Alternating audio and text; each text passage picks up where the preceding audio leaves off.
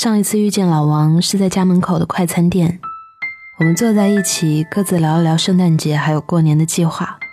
他一只手拎着油晶晶的鸡腿儿，一面眉飞色舞地给我展示他女朋友盘算的在纽约过节的计划。末了，他还问我一句：“据说最近美元涨了。”每个十二月都会以一种带着光泽的期待绽放在每个人的眼眸里，这是旧年的结尾，也是新年的开始。好像这么一想，未来的这一年就具有了无穷无尽的可能性。老王很早就在朋友圈里问了：“过年过节怎么安排好啊？女生都喜欢什么样的礼物啊？”他刚刚才找到工作，手头也略拮据，咬咬牙还是学着网上那些所谓的模范男友，给女朋友买了口红的套装。十二月刚到的时候，就可以看到很多人发关于节日祝福的话。这一整个月被几个特殊的日子一起包裹成了温柔又迷惑人的样子。给人一种在这个月做的决定都一定会有一个好结局的幻觉。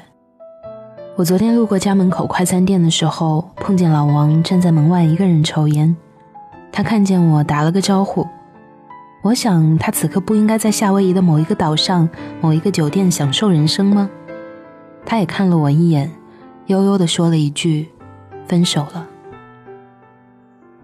朋友圈一个朋友发了一条状态。说现在对什么节日都没有期待。他在下面说：“一个人过节算什么节？吃个饭，睡个觉，又是平常的一天过去了。”很多时候，十二月赋予给人的意义，就像是一种团圆的象征符号。许多朋友，许多人聚在一起，举杯交酌。谈恋爱的两个人提前订好浪漫氛围的餐厅，各自准备了精致的礼物。只是为了享受对方打开礼盒时流露出的惊喜的表情。这个世界上的感情也好，事物也罢，都是模棱两可、模糊不清的。爱和恨，想念和忘记，相识和道别，都是相辅相成的。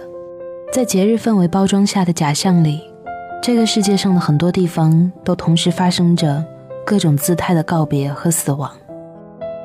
是不是所有新的开始？都会伴随着告别。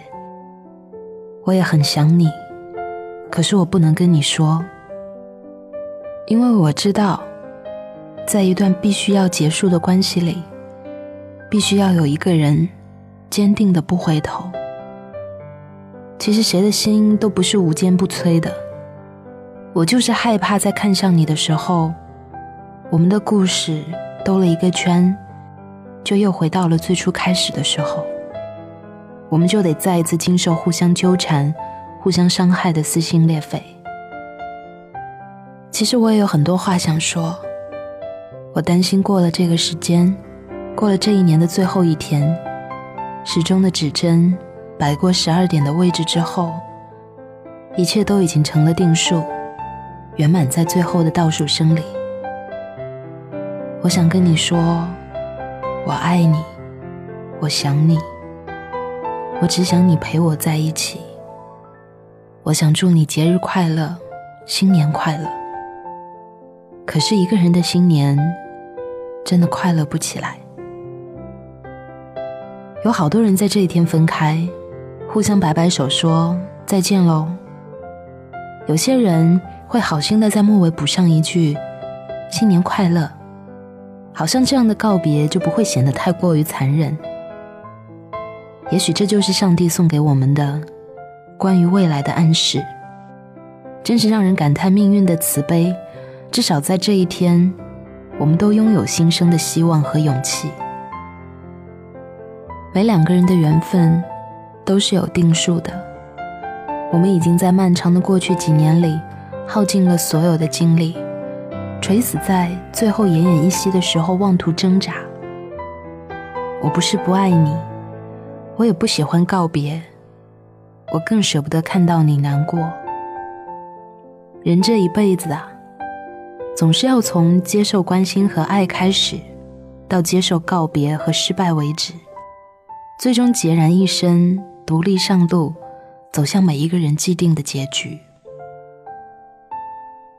所以祝你新年快乐，也祝我自己新年快乐。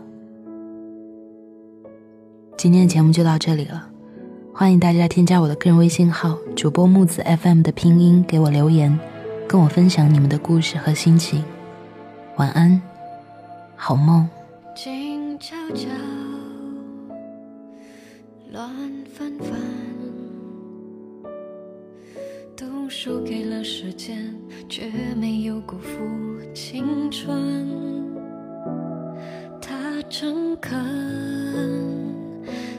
不让你等。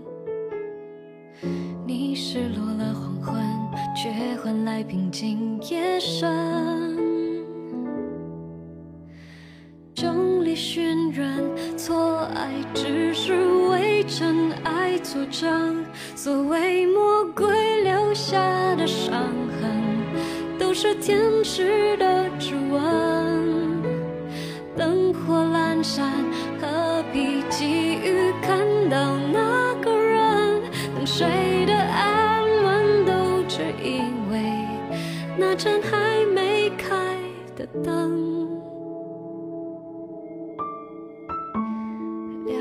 静静一阵阵